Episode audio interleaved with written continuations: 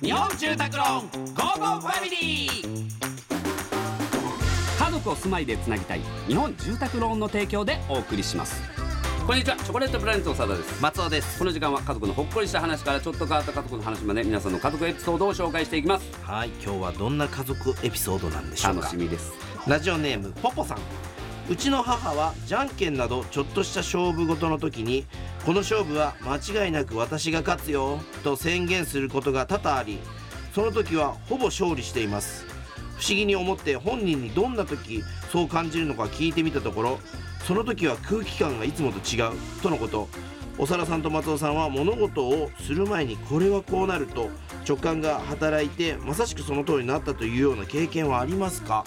これ俺逆ですね俺はネタやってるんですけどネタの順番決める時とかのくじであこれ一番や出そうだなと思ったら出る確率は結構あったりするねうん、一番の時はよくあったなそれうーんそれこそ2014年のキングオブコントの決勝行って最後の4 5組残ってくじ引くってなったから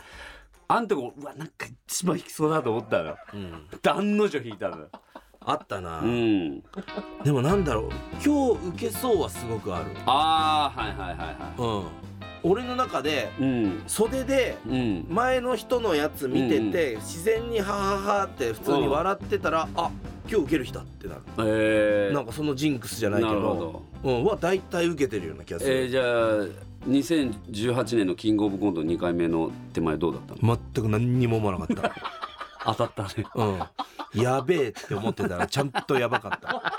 なんとかならないかなって思ってたら何にもならないで終わっちゃったからあの空気感はねほんと怖いですよね、こいつに今日勝てねえなっていうのあなあいまあまああるね俺でも本当思ったのがマニアックな話になりますけど、2014年のキングオブコントの時に、うんうん犬の心さんってああーはいはがい出てて、はい犬の心さんが一発目で出た時バコーンって受けて、うんうわ今日あ今回は犬さんが優勝するんだ、うん犬さんのそう回だと思ったら、2回目めちゃくちゃ受けなかったわけ、うん、あそれでそんなこともあるんだっていうの勉強になっためちゃくちゃ、あ2本目やり始めた時にあ勝ったと思ったのね、うん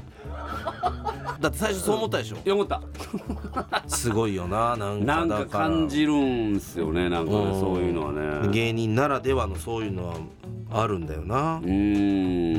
んまあだからこのお母さんもじゃんけんでほとんど人生を勝負してるってことすごいよねそれだから研ぎ澄まされてんだよ多分100%だもんはい相当だと思いますよさあ、えーこのように皆様からの家族のエピソードお待ちしておりますメッセージは番組ホームページからお願いします採用された方には Amazon ギフトカード5000円分をプレゼントいたします、えーそれではお別れです家族で良い週末をお過ごしくださいここまでのお相手はチョコレートプラネット長田と松尾でした